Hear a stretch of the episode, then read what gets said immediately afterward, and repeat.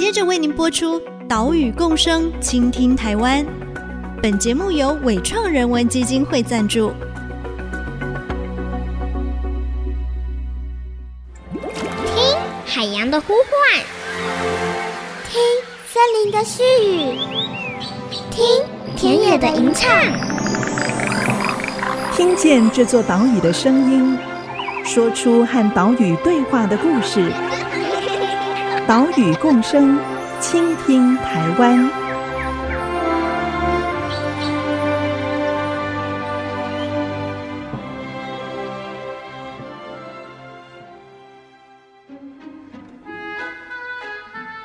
Hello，大家好，欢迎收听《岛屿共生，倾听台湾》，我是袁长杰。我们的节目是在每个礼拜三上午七点半首播。除了频道之外，你在 Apple Podcast、Google Podcast 还有 Spotify 也都听得到。如果你是使用这些线上平台的话，请记得按一下订阅哦。你听过林下经济吗？林下指的就是森林下方。诶，森林下方可以产出什么经济价值呢？在回答这个问题之前，我们把时间拉回到一九九一年，因为这一年呐、政府宣布说全面禁止砍伐天然林，诶，这就代表保护森林生态的价值受到重视了。不过，要保护森林，就代表完全不能在森林里面进行其他的经济活动吗？不是哦，现在林务局提出了林下经济的概念。允许在不影响森林的情况之下，生产一些像是蜂蜜这样的产品，对，也就可以让林农、让部落有收入。今天我们就带大家前往台湾最南边的屏东，来看牡丹乡还有雾台乡是怎么发展林下养蜂。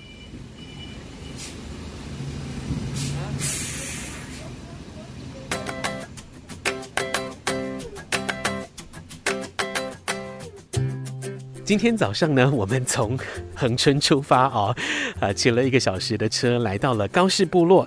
现在在我们身边的是牡丹乡高氏社区发展协会的蜂农李志阳。志阳你好，你好，志阳可以先为我们大家介绍一下高氏部落这边的这个养蜂场吗？呃，可以。那我们这边的养蜂场啊，现在位于高氏部落餐厅旁边的一个小广场，这里是高士村的一个中心位置。那我们这里的那个蜂箱数大概是十五箱为基础。那养蜂场外围，它用了黑色的菱形网哈，把这个养蜂场都把它围起来。这样做的用意是什么呢？嗯嗯，因为高市村落这边呢，目前会有一种虎头蜂，就是中华大虎头蜂。那中华大虎头蜂的体型比较大，所以我们就用一个那个围网把它围起来，一个黑色的菱形网，但我们都喜欢叫它黑网。哦，对，那这个黑网主要的功用是要防止虎头蜂进入到里面，直接啃食蜜蜂啊，哦、吃蜜蜂。这个菱形网的这个网目大小是大概多少？呃，都是零点八。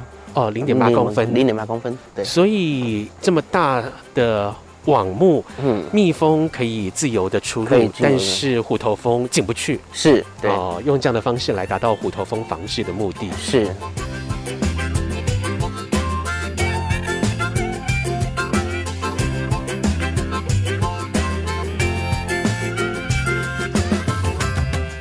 很多人听到林下养蜂，都会以为，哎，就把蜂箱搬到森林当中就好啦。但是啊，没这么简单。像是刚刚听到的虎头蜂，在山区饲养蜜蜂，每年六到十一月就会面临中华大虎头蜂的威胁。如果不好好处理的话，可能一两个礼拜，整个蜂群就会瓦解了。所以，林下养蜂的知识跟平地养蜂是不一样的。困难度也可能比较高。李志阳他学养蜂将近两年半，到现在也还是持续学习。而这些养蜂知识的来源，多亏了平科大森林系陈美惠教授的团队在一旁辅导陪伴。一开始进来确实是什么都不会，对，甚至也会有点讨厌蜜蜂啊，怕被叮啊，反正比较感谢的是有平科大的辅导啦。对，就是平科大的养蜂团队的辅导，开始教会我们怎么去养蜂啊，甚至给我们一个工作日程表啊，就是哎一到十二月我们都该注意些什么，重点应该要放在哪里，然后我们就是配套的那个日程表，然后一起来实施去做，然后开始加以变化，因为每个地区每个地区的养蜂不一样，像石门的养蜂可能会跟高社有所不一样，会有一点不一样，嗯，所以就要开始自己做一个试调，嗯，然后。学了一些基本的概念之后，你就开始自己去思索、查资料，该怎么把我的蜂在这个地区配合这个地区的天气，然后养好我的蜂。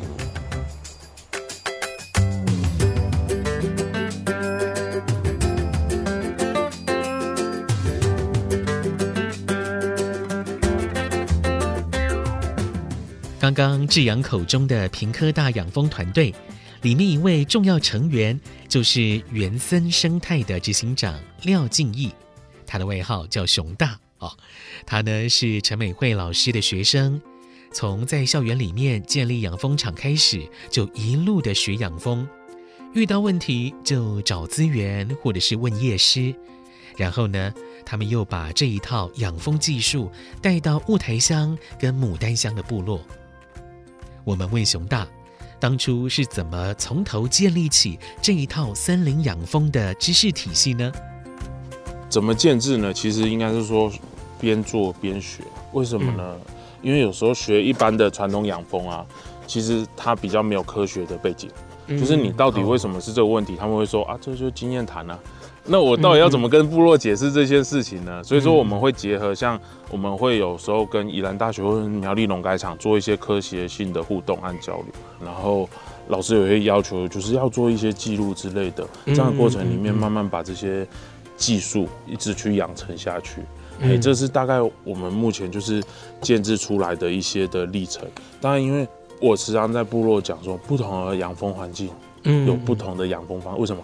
因为今天有可能在屏科大，它的采蜜期是四月份，嗯，可是到了部落它变六月份，那这样你一个落差什么？差了快要两个月的时间，所以说就变成说怎么样去让他们有基础的知识以外，学习去观察周边的环境。所以说我们也把森林系的专长什么树木识别导入到部落去做蜜源植物的监测，哦，好让部落人自己去学习怎么样去。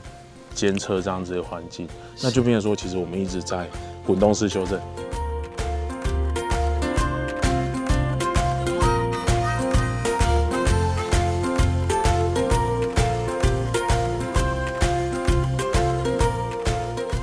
从零开始学习的廖敬义，这一路上也是遭遇到很多挫折，像是一开始照顾三箱蜂箱哦，一箱里面有八片蜂板哦，所以总共是二十四片。但养到最后只剩下三片而已。不过呢，也因为累积了这一些失败经验，后来他在辅导部落养蜂的时候，就更知道哪里可能会出现问题，以及要怎么去解决。而且，虽然林下养蜂有很多挑战，但是也让产品有了差异化的机会。来听陈美惠教授的说明。台湾过去在养蜂比较主要就是我们看到的这些平地的养蜂，所以我们台湾就一直以来主要就是龙眼蜜啊、荔枝蜜啊，或者所谓的白花蜜哈，大概就是这几类为主啦哈。而近年来可以看得到说，越来越多不同的这种蜜粉源所产生的这些蜂蜜或花粉的产品出来了。那为什么会是这样呢？因为大家会开始想要在森林里面哈去采。这些森林里面的植物所开的花哈，所以呢，因为每个地方的植物组成会不太一样，所以呢，呃，我们透过森林养蜂，它可以取得不同山头、不同植群状态的这些植物所得到的蜜，所以我觉得它很容易创造跟过去我们所熟知的那些龙眼蜜、荔枝蜜很不一样的。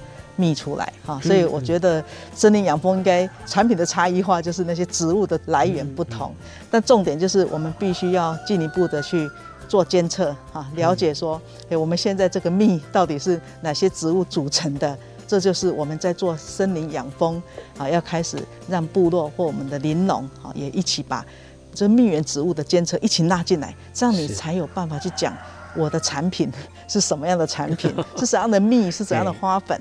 我觉得这个是创造我们啊差异性产品很好的机会。嗯。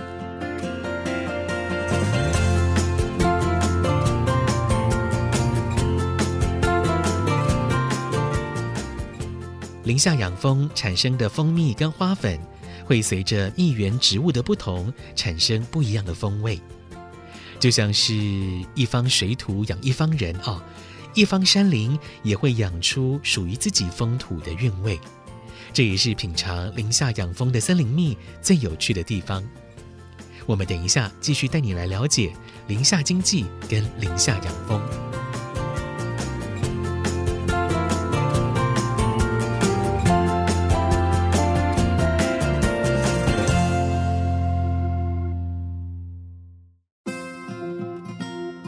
林下经济哈，就是利用森林环境哈，那个树冠层的下方，好，在这个空间里面呢，可以去做农作物的栽培，或者是一些畜牧的使用。那希望说哈，能够在森林的环境里面去产生啊，有别于一般农田牧场的这些农牧产品哈。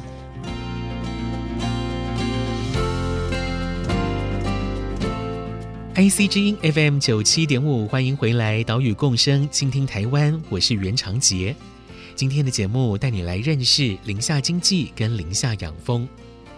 刚刚我们听到的就是屏科大森林系的陈美惠教授，他说到林下经济就是在林地当中适度的发展农业或畜牧业，在维护森林的前提之下，让整体森林的经济跟环境效益发挥到最大。究竟推动林下经济有什么好处呢？我们继续来听陈美惠教授的解说。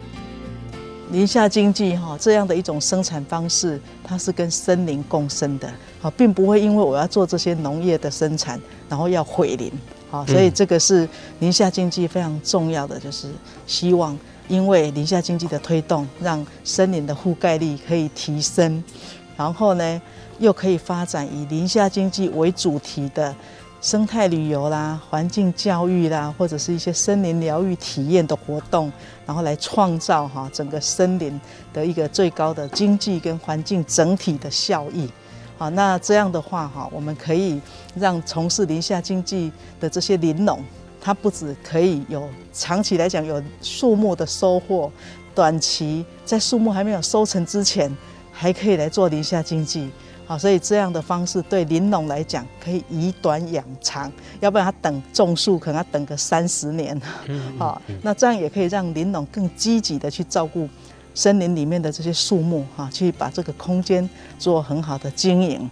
那对以森林生态系为主的周边的这些社区部落，他们也可以发展林下经济，带给部落哈地方创生的机会，也给部落。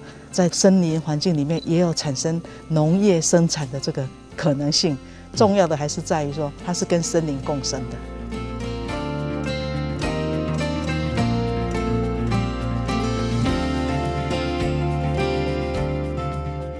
在过往的法规当中，林业用地是只允许造林跟苗圃使用。发展林下经济之后，就可以让持有林地的林农在树木成长的时候有短期的经济收入，同时呢，又可以维护到林地的环境。不过，大家听到这里可能也会担心，诶，会不会又走回到破坏森林的回头路呢？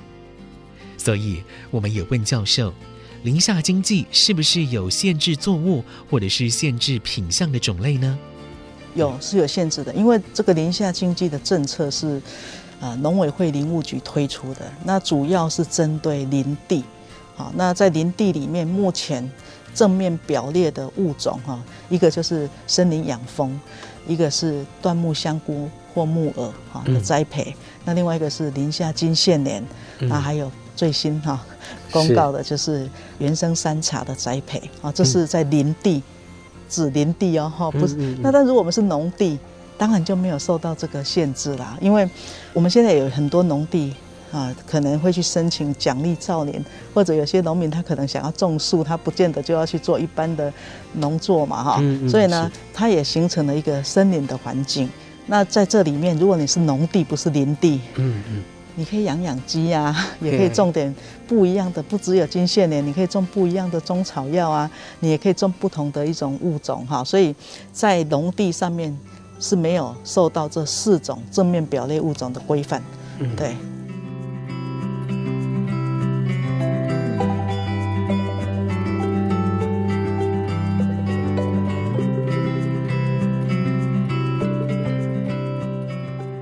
到目前为止林务局开放的林下经济有四种品相，林下养蜂就是其中之一。养蜂可以产生哪一些产品呢？哎，有蜂蜜、花粉，还有蜂王乳、蜂胶、蜂蜡等等，啊、哦，这些都是产品。但是不止如此哦，这一些一级产品还可以结合二级的加工以及三级的观光服务，也就是以六级化产业的方式来推出不同产品，为林下养蜂赋予更高的价值。像是廖敬义、熊大他成立的原森生态。发展的产品就扣合了六级化产业的概念。我们原生的产品在推的过程，其实是用六级化的概念，就一级的生产，包含了像我们会有花粉、哦蜂蜜这样子的一级的生产。那生产完了之后呢，我们会有二级的，像有一些加工的团队或者是部落有一些工坊。那我们就二级的部分会跟他们合作一起，我提供原物料，你提供你的技术，我们怎么样合作开发成另外一种二级的产品？有可能是巧克力，有可能是面包，有可能是面条等等的这一系列的产品。那我们这些产品呢，销路呢，我们主要是什么？当然除了像我们讲一般通路啦那些可以做合作以外呢，我们最主要其实我们有个基础是什么？生态旅游。而我们过去其实就有透过生态旅游，有培养了一群顾客。那一群顾客不是一般的顾客，是什么顾客？他来过部落，看过部落的环境，知道部落环境的优势，还有它的纯净。那这样他对于这样的产品是信赖的，嗯，那就会想要购买。是对，然后透过这样的方式，那我们就把它链接到三级，怎么样？我们把它开发成体验活动，让这些游客，甚至还有我们过去可能是退休族群。比较多，可是我们慢慢现在可以顾及到什么？亲子团，嗯，哦，爸爸妈妈来，你可以在旁边泡茶，你的小孩子我带他们做体验活动，可以这样子的一种方式，嗯。嗯、所以它就变成是六级化的产业。还有一个比较重要的是，我们这些原生的这些青年在做的这件事情，没有跟部落原本的产业冲突。因为我们是融入到部落原有的生态旅游产业，甚至可以把部落的一些农业的部分做合作、加值开发，像红梨啦、小米啦这些东西，我们可以做一些合作开发，不同的一个价值的存在。所以说，就变成说，其实我们在部落里面的互动是没有脱离到部落的群体生活，社会面的部分我们并没有违反到这样子的事情。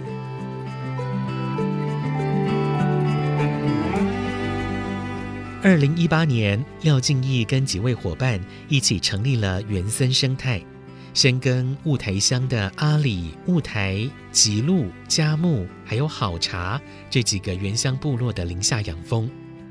他们的行动在去年更获得了教育部青年发展署的青年社区参与行动二点零 Change Maker 计划金奖的肯定。他们深耕部落，设计部落的蜜源手绘图卡。蜜源手作笔跟蜂蜜烘焙小点，好这些产品，他们也带着部落耆老一起来做体验，做蜜蜡护手霜。我们问熊大，这一段过程中让你最有成就感的事情是什么呢？嗯，我觉得最有成就感的是像去年近期来讲，我觉得是把我们做的事情可以跟部落的长辈们分享，获得部落长辈们的认同。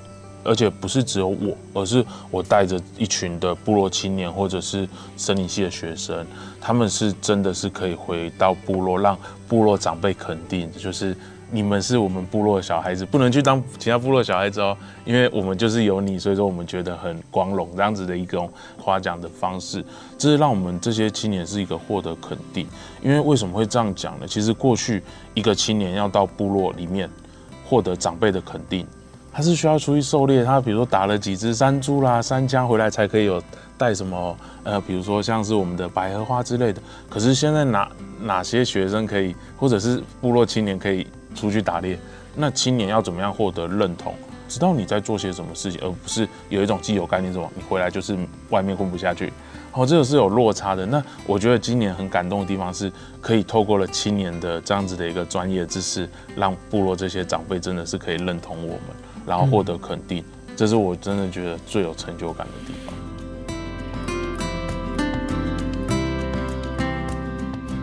一开始会觉得很烦啊，对，因为我很怕它，对，因为我很怕蜜蜂。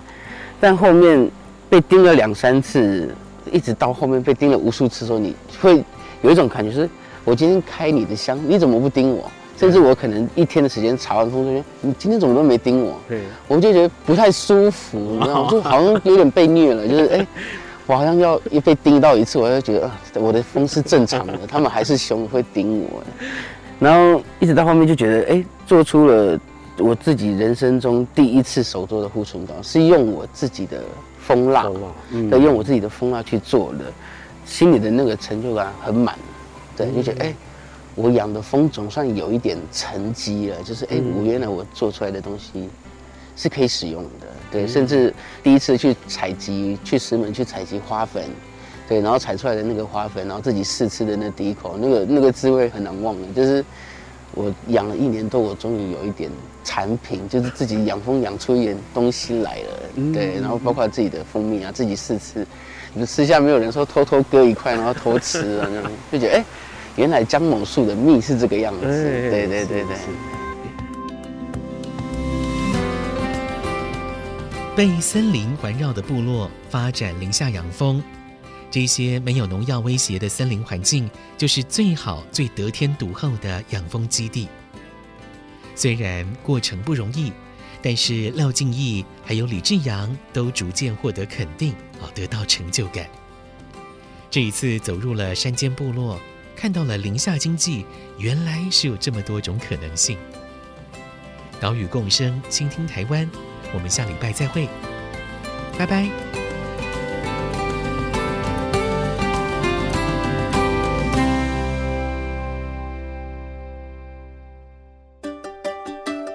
岛屿行动家，我是原生生态的廖静毅。我们做减塑这个行动，除了说我们用的环保餐具、环保袋以外呢，其实我也推荐大家可以用蜂蜡制成的一些像蜂蜡布之类的产品，因为其实蜂蜡它是有一种防水的效果，还有防油渍的效果，所以它是很好的取代我们保鲜膜、塑胶袋的一个部分。所以我推荐大家可以多用蜂蜡布来取代塑胶制品。